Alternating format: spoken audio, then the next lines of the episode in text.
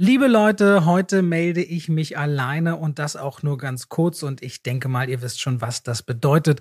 Diese Woche müssen wir den Podcast leider ausfallen lassen. Bestimmt habt ihr das im eigenen Freundesbekanntenkreis schon mitbekommen. Viele Leute kränkeln, Erkältung, Grippe, all sowas geht rum und leider hat es David auch erwischt und das in einem Maße, dass wir ihm natürlich in erster Linie erstmal gute Besserung wünschen, aber vor allem auch, und er hat immer eine sehr hohe Arbeitsmoral und hätte sicherlich auch den Podcast irgendwie durchgestanden. Wir aber auch gesagt haben, das macht wirklich keinen keinen Sinn. Das bringt dann weder für euch Freude, wenn wir nicht topfit sind und genau wissen, was wir da reden und vor allem, wenn es David dann in seiner Genesung zurückwirft. Und deswegen setzen wir diese Woche einmal aus, sind dann hoffentlich nächste Woche wie gewohnt wieder da.